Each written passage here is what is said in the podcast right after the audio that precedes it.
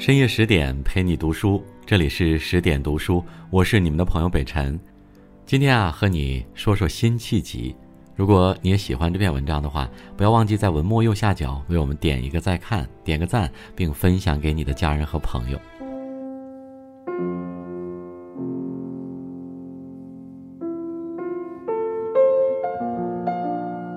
公元一二零七年的一天夜里，悲伤的气氛弥漫在稼轩居的周围。一位病重的老人躺在床上，呼吸急促，未完成的使命盘旋在老人心头，久久不能释怀。突然间，老人坐了起来，口中大喊：“杀贼！杀贼！杀贼！”喊完，便重重倒下，赫然长逝。这临死前还想着杀贼的老人。便是辛弃疾。辛弃疾素有“词中之龙”的美誉，但他虽以文人之名享誉后世，却是一位实打实的勇武之将。在辛弃疾身上，我们看不到一丝文人酸气，取而代之的是一股永不枯竭的生命力与一种一以贯之的使命感。公元一一四零年，辛弃疾出生在山东济南。祖父因家族人口多，没能随宋氏南迁，便在金国当了官。但祖父一心难忘故国，他每每带领年幼的辛弃疾登高远望，并坚定道：“长大后一定要赶走金人，恢复大宋。”一颗使命的种子就这样在辛弃疾的心间生了根。从此，他发奋读书，日夜练武，无论遇见何种难题，都未曾有半步退缩。公元一一六一年秋，金国进攻南宋，二十一岁的辛弃疾聚集了两千辛家子弟起义抗金。起义后，他投靠了当时规模最大的起义军耿京。在耿京军中，辛弃疾担任书记一职，掌管帅印，同时负责起草文书以及出谋划策等工作。本想着起义军能大有作为，谁曾想没过多久，军中就出了个大叛徒。此人名叫异端，异端见利忘义，是个典型的墙头草。他是跟着辛弃疾一起投奔义军的，但短短几天，辛弃疾已混成了义军的上层领导，而自己还是个小头目。看着两人的差距，异端生了歹心。一天晚上，异端悄悄溜进辛弃疾的房间，神不知鬼不觉地盗走了帅印。耿京得知帅印被盗后，便欲拿辛弃疾问罪。此时的辛弃疾既不愤怒，也不辩驳，他只是当即立下军令状：三天内若讨不回帅印，任凭发落。说罢，辛弃疾便上马而去。三天过后，辛弃疾单马而回，他不仅斩杀了叛徒，还夺回了帅印。此举让辛弃疾声名鹊起，慕名而来投奔义军的人更如潮水一般。金国为了遏制义军的势头，一方面开始收买民心，实行怀柔政策，企图瓦解义军的意志；一方面集中力量，准备对义军实行猛烈打击。在金人日益施加的压力下，义军的上层领导们不得不对未来的发展做出考虑。敌人步步紧逼，我们接下来的路该怎么走呢？对于这个重大问题，众人都没了主意，唯有辛弃疾站了出来，掷地有声地说。面对强大的金人，义军唯有归附朝廷义土。起义军本为抗金而生，只有在朝廷的支持下，才有可能收复失地。耿京立马赞同这个建议，并且派辛弃疾去江南面圣。宋高宗听了辛弃疾的话，也深表赞同，十分欢迎义军归附。不料，就在辛弃疾离开的这段时间，义军首领耿京被叛徒张安国杀害。而张安国则拿着耿京的首级到金人那里换得了高官厚禄。辛弃疾听闻后怒不可遏，决定亲自去把叛徒抓回来。随后，他挑选了五十名精兵，趁着夜色千里奇袭，孤胆闯敌营，竟以迅雷之势在万军丛中捆走了正在享乐的张安国。这一年，辛弃疾不过二十三岁。这位少年英雄把张安国装进了囚车，顺利押回了朝廷。此事一出，辛弃疾顿时声震朝野，百官拍手称快，金人闻名胆寒，就连天子也赞叹不已。辛弃疾押着叛徒回到了朝廷，并没有得到应有的赏赐，反而因为身份问题受到了朝廷的猜疑。在皇帝眼中，他是归化之人，是在金国出生、归附而来的宋人。皇帝不放心把兵权交给他，因此授予他一个江阴签判的闲职。对于这个职位，辛弃疾多少有点不甘，但也只能谢皇上隆恩。出归朝廷时，辛弃疾怀着满腔热血，谏言献策，希望朝廷能够出师北伐。可每次上书都石沉大海。朝廷偏安一隅，文武百官皆无收复故土之心。辛弃疾一个人的北伐豪情，自然掀不起任何风浪。在遭遇一次次打击后，辛弃疾也看开了。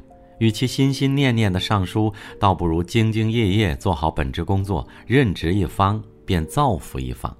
让人意外的是，辛弃疾不仅会打仗，他治理民生也是一把好手。在滁州，他把百姓历年来所欠的赋税一律免除，同时奖励农耕，鼓励经商，使得流亡在外的游子得以回家富农。经历了战乱的滁州，在辛弃疾手中，一年间便重新焕发出勃勃生机。在江西，他用了短短三个月，就剿灭了让朝廷万分头疼的插商军；在湖南，他创建了威名赫赫的飞虎军。对内维护地方治安，对外震慑金人侵略。朝廷看到了辛弃疾出色的才能，于是，一有地方出现问题，就派辛弃疾去。而辛弃疾去了，也总能不负众望。据统计，在辛弃疾二十多年的官宦生涯中，竟然被频繁调动三十七次，可谓不是被调任，就是在被调任的路上。各地民生在他的手中变得风生水起，但此时的辛弃疾却丝毫开心不起来，因为他心中的理由自始至终只有一个：驱除金人，收复故土。他不知何时才能再次统兵，何时才能收复故土。他心中苦闷到达极点，便只好填词排遣：“楚天千里清秋，水随天去秋无际。遥岑远目，献愁共恨。”玉簪罗髻，落日楼头断鸿声里，江南游子，把吴钩看了，栏杆拍遍，无人会登临意。苏轼有言：“君子之所取者远，则必有所待；所救者大，则必有所忍。”辛弃疾一直在等，在忍，等有朝一日皇上把北伐计划提上日程，那时他便可以从容帷幄去。整顿乾坤了，可惜事与愿违。韩愈说：“事修而谤性，德高而毁来。”无论是带兵打仗，还是治理民生，亦或是舞文弄墨，辛弃疾都是高手，因此他名声日高。名声高了，嫉妒他的人也开始多了。无他，只因辛弃疾的光芒让他人感到不安。多人联名上书诋毁辛弃疾。说他在长沙建飞虎军，用钱如泥沙；在江西办荒政，杀人如草芥。朝廷听信谗言，下诏将辛弃疾一贬再贬，最终削职为民。一个有使命、有担当的人难容于大众，这不是个人的遗憾，而是时代的悲哀。闲赋在家的辛弃疾也没闲着，他在上饶修建了带户新居，扬言说：“人生在秦。”当以立田为先，并给新居取名稼轩，自称稼轩居士。在此期间，他经常和好友陈亮以词作往来。著名的《破阵子》就是在这个时候创作的。醉里挑灯看剑，梦回吹角连营。八百里分麾下炙，五十弦翻塞外声。沙场秋点兵，马作的卢飞快，弓如霹雳弦惊。了却君王天下事，赢得身前身后名。可怜白发生。即便闲居在家，他也时刻想着自己的使命。有一天，喝醉了酒，恍惚间自己仿佛纵横沙场，手刃金兵，眼看中原就要恢复，可梦却醒了。等到宋宁宗即位，辛弃疾终于有了一次被启用的机会，可不料谏官们为了刷存在感，纷纷把矛头对准辛弃疾。就这样，他又成了政治斗争的牺牲品。辛弃疾又在家闲居了八年，此时的他已是六十四岁的老人了。他不知道使命还有没有实现的可能，但他依然在坚持。当时韩托胄掌权。他想通过北伐军功稳住自己的宰相地位，而北伐是需要文武兼备的人才的，所以辛弃疾又回到了朝廷的视野。无论高位者出发点是什么，只要能北伐，我辛弃疾便愿意追随。可正当他满怀期待时，却突然又被降职了。原因是他曾经推荐的一个人犯了法，辛弃疾遭到了牵连。就这样，他一生中唯一的一次北伐机会与他擦肩而过了。辛弃疾闲置在家，北伐准备不足，再加上韩托胄不懂军事，结果吃了大败仗。此时的辛弃疾算是看透了韩托胄的北伐意图，于是作诗讥讽：“正甲正阴求死鼠，叶公岂是好真龙？”你韩托胄哪里是想北伐，不过是装装样子，以此换取私利罢了。心灰意冷的辛弃疾早已无力再和朝廷周旋，于是主动上书辞官。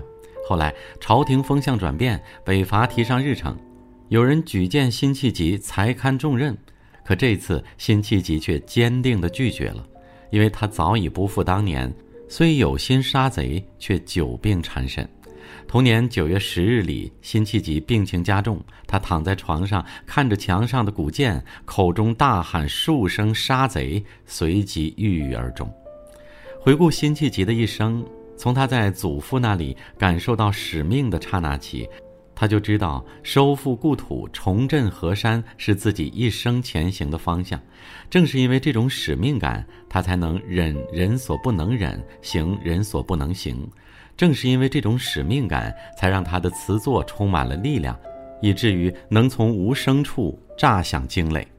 人不是因为外在的诱惑才开始努力，而是因为找到内心的使命才决定去就。愿每个人都能找到自己的使命，握住人生的主动权，让短暂的人生变得充实而热烈，就像辛弃疾一样，做事无畏，做人无悔。好了。这就是今晚的分享，这里是十点读书，再次感谢您的收听和关注，不要忘记在文末右下角为我们点一个赞，也把我们的文章分享给你的家人和朋友。我是北辰，我在首都北京问候大家晚安，明晚见。